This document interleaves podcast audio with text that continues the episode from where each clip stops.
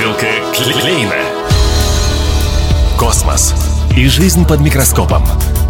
Древние цивилизации и технологическое будущее. Я, Анастасия Магнус, приглашаю вас в мир большой науки вместе с молодыми учеными Хабаровского края. Бутылка Клейна. У микрофона Анастасия Магнус. Здравствуйте. Наука вокруг нас, а в год педагога и наставника мы непременно вспомним тех, кто посвятил жизнь развитию науки и обучению, то есть приобщению к научному миру будущих ученых. Сегодня в студии наш постоянный гость Станислав Вадимович Сливко, кандидат исторических наук, доцент кафедры отечественной и всеобщей истории ТОГУ. Станислав Вадимович, здравствуйте. Добрый день, Анастасия. Здравствуйте, уважаемые радиослушатели. Но вы для нас приготовили еще одно имя. В начале марта мне довелось участвовать в крупной научной конференции, которая состоялась в Московском педагогическом государственном университете. Это ведущий педагогический вуз России. И эта конференция была посвящена 90-летию со дня рождения Эрнста Михайловича Щагина. Российский ученый с мировым именем, специалист по истории России конца 19-20 веков. Эрнст Михайлович Чагин, основатель своей научной школы, под его руководством защищено 35 кандидатских и 25 докторских диссертаций. Ректор э, МПГУ является учеником Эрнста Михайловича Щагина. Когда я прибыл на конференцию, то увидел, с какой огромной любовью и заботой э, выпускники Эрнста Михайловича вспоминают его имя, вспоминают его вклад в науку,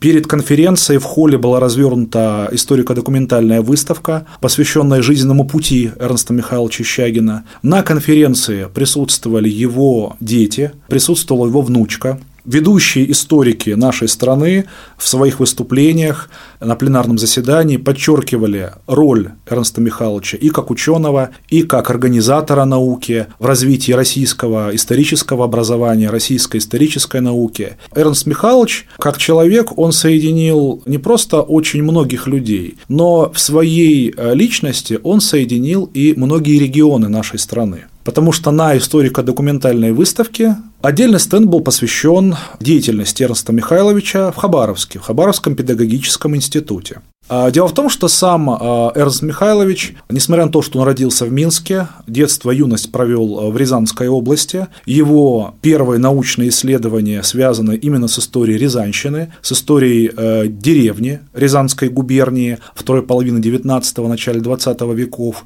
А вот потом и сфера его научных интересов переместилась на Дальний Восток. И это произошло очень не случайно. Дело в том, что после окончания аспирантуры Московского Московского городского педагогического института имени Потемкина, Эрнст Михайлович был направлен на Дальний Восток. Он был распределен после окончания аспирантуры преподавателем в Хабаровский государственный педагогический институт. И в 1960 году он прибыл в Хабаровск с блестящей рекомендацией своего э, научного руководителя, э, доктора исторических наук Дмитрия Сергеевича Бабурина. Эрнст Михайлович стал работать на кафедре марксизма-ленинизма и преподавать историю КПСС. При этом он завершал работу над своей кандидатской диссертацией, поскольку он кандидатскую диссертацию написал, но по изменившимся правилам защиты необходима была публикация научных результатов работы, и именно поэтому первая публикация по теме своей кандидатской диссертации а, у, нас у, него, у него вышла в сборнике научных трудов Хабаровского педагогического института,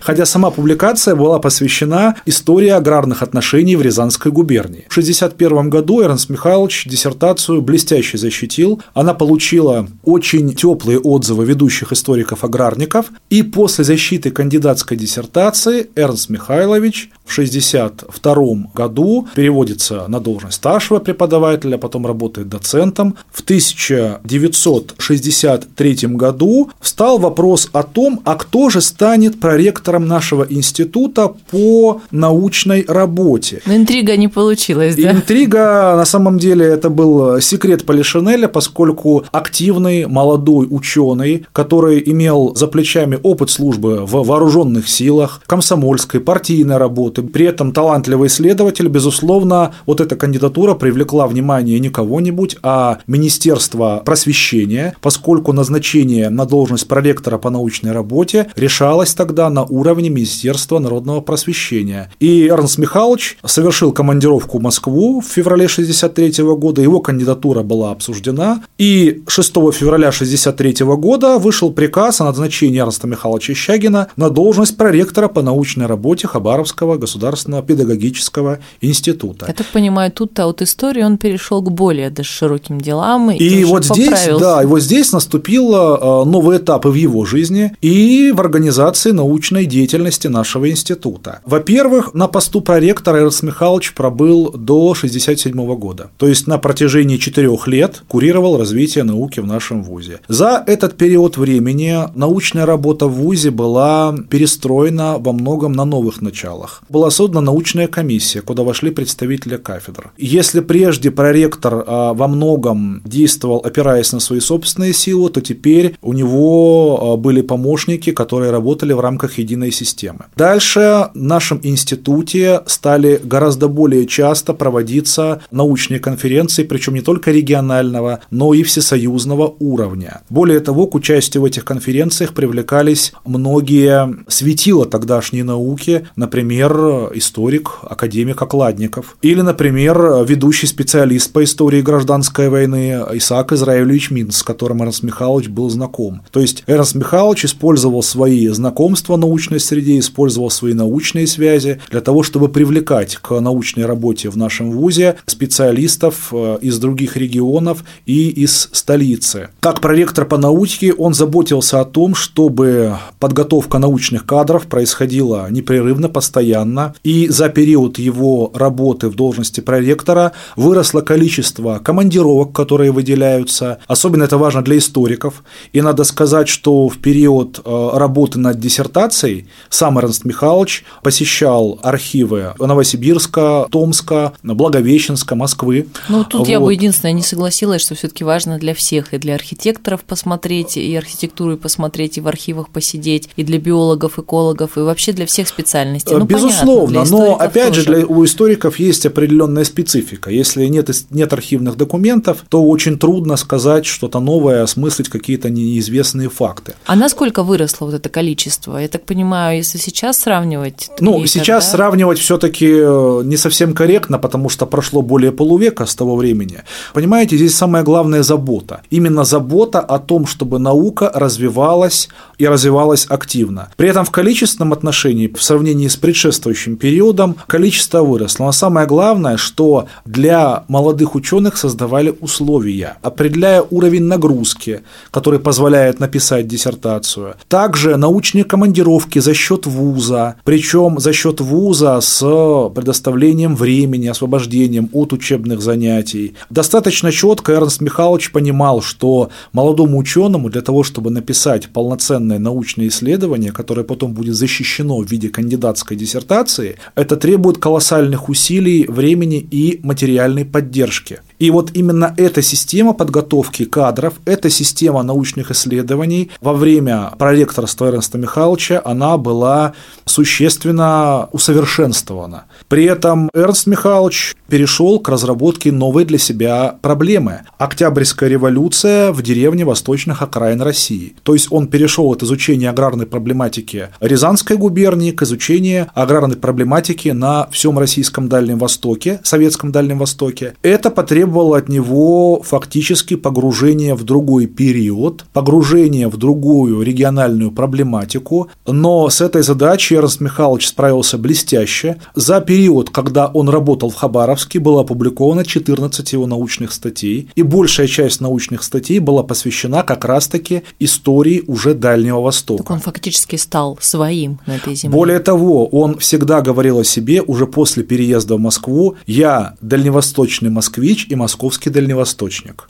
Это его излюбленная фраза. И эти исследования в области аграрной истории Дальнего Востока, они положили начало работе и Эрнста Михайловича, и его учеников в этом направлении. Школа Щагина – это школа во многом специализирующаяся на аграрной истории России, и надо сказать, что некоторые последователи Эрнста Михайловича продолжили развивать проблематику аграрной истории Дальнего Востока уже применительно к другим периодам, то есть уже к послереволюционному времени. Одним из учеников Эрнста Михайловича Щагина стала Татьяна Яковлевна Иконникова, моя научная руководительница, возглавлявшая кафедру истории СССР кафедру отечественной истории после 92 года в нашем ВУЗе на протяжении 28 лет. Она начинала свой путь в науке под руководством Эрнста Михайловича Щагина и защитила успешно в 1983 году кандидатскую диссертацию по теме колхоза Дальнего Востока в период Великой Отечественной войны. С Эрнстом Михайловичем Щагиным Татьяна Яковлевна поддерживала очень теплые отношения вплоть до конца своей жизни.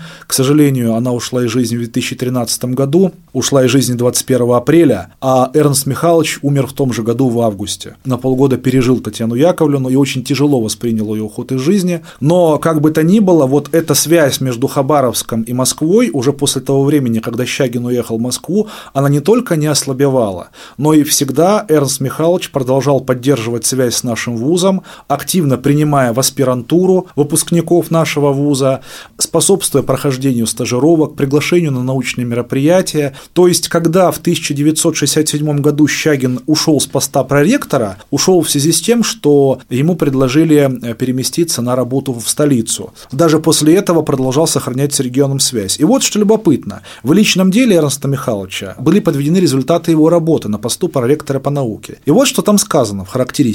В этой должности Эрнст Михайлович Щагин проявил себя инициативным, вдумчивым и требовательным работником и сумел добиться значительного оживления и улучшения научно-исследовательской работы и повышения квалификации квалификации преподавателей института. Он был награжден благодарностью дирекции института с занесением в личное дело. Свои исследования по истории Дальнего Востока он продолжил и, переехав в Москву, в 1974 году защитив э, уже докторскую диссертацию по теме Октябрьская революция в деревне восточных окраин России. Тут он продолжал тему из Западной Рязани, России, да. да, здесь он отсюда увез туда вот такие темы. И вот с Московским педагогическим государственным университетом связана деятельность Эрнста Михайловича уже в Москве. Он был деканом исторического факультета МПГУ, организовал кафедру на факультете, кафедру истории СССР советского периода, сейчас она называется кафедрой новейшей отечественной истории. Также Эрнст Михайлович уделил очень большое внимание подготовке учебных пособий для студентов исторических специальностей. Под его редакцией вышли хрестоматии по истории СССР, по истории России. Двухтомный а, учебник «Новейшая отечественная история. 20 век» до сих пор является основным учебником, по которым обучаются студенты исторических специальностей, и у нас в частности тоже? и у нас. Надо сказать, что Эрнст Михайлович также внес большой вклад в развитие Высшей аттестационной комиссии Российской Федерации, ВАК РФ. Именно ВАК присуждает ученые степени кандидатов, докторов наук. Именно ВАК занимается как раз-таки разработкой правил защиты кандидатских и докторских диссертаций, требованиям, предъявляемым к диссертантам. И вот как раз-таки я ездил в Москву, принимаю участие в конференции с тем, чтобы сделать доклад о работе Ernста Михайловича Щагина в Хабаровске, о хабаровском периоде его жизни и деятельности, подчеркивая при этом преемственность между Хабаровском и Москвой в э, жизни э, Эрнста Михайловича, показывая, что как ученый, организатор науки, Эрнст Михайлович в немалой степени сложился именно в Хабаровске. Многое из того, что приобрел здесь, в Хабаровске, он потом перенес в Москву. То есть, как раз-таки, с одной стороны, он был выпускником аспирантуры столичного вуза, приехал в Хабаровск, для молодого исследователя открылось поле, он здесь 7 лет работал и сумел не только привнести в работу нашего вуза определенные столичные да, элементы, но и, в свою очередь, уехав в столицу, взял то лучшее, что было в Хабаровске. Вот это тот самый случай, когда мы видим, что использование понятий столица, провинция, понятие в каком-то именно оценочном ключе, оно весьма и весьма несправедливо. По сути дела, вот такие люди, как Щагин, они связывают нашу страну в единое научное, культурное пространство. Очень важно, чтобы о таких людях, как Эрнст Михайлович, помнили. Но, к счастью, с исторической памятью в МПГУ все в порядке. Университету уже 150 лет. В университете действует исторический факультет. Никто его не собирается ни с кем объединять, сливать, ломать об колено традиции, которые на протяжении десятилетий выстраиваются. И видно, что люди, которые работают на историческом факультете МПГУ, четко понимают, что у них есть история, у них есть настоящее, у них есть перспективы, и у них есть традиции школы, которые они развивают. Пример того, что в современном мире можно идти дальше, только лишь опираясь на традиции. И очень хорошо об этом помнить нашим региональным администраторам ну, тоже. давайте об этом поговорим в следующий раз. Есть такая Да. проблемная тема. И еще одна тема появилась, это, конечно, вспомнить Татьяну Яковлевну Иконникову, которая вот э, 10 лет в этом году, получается, как раз в апреле.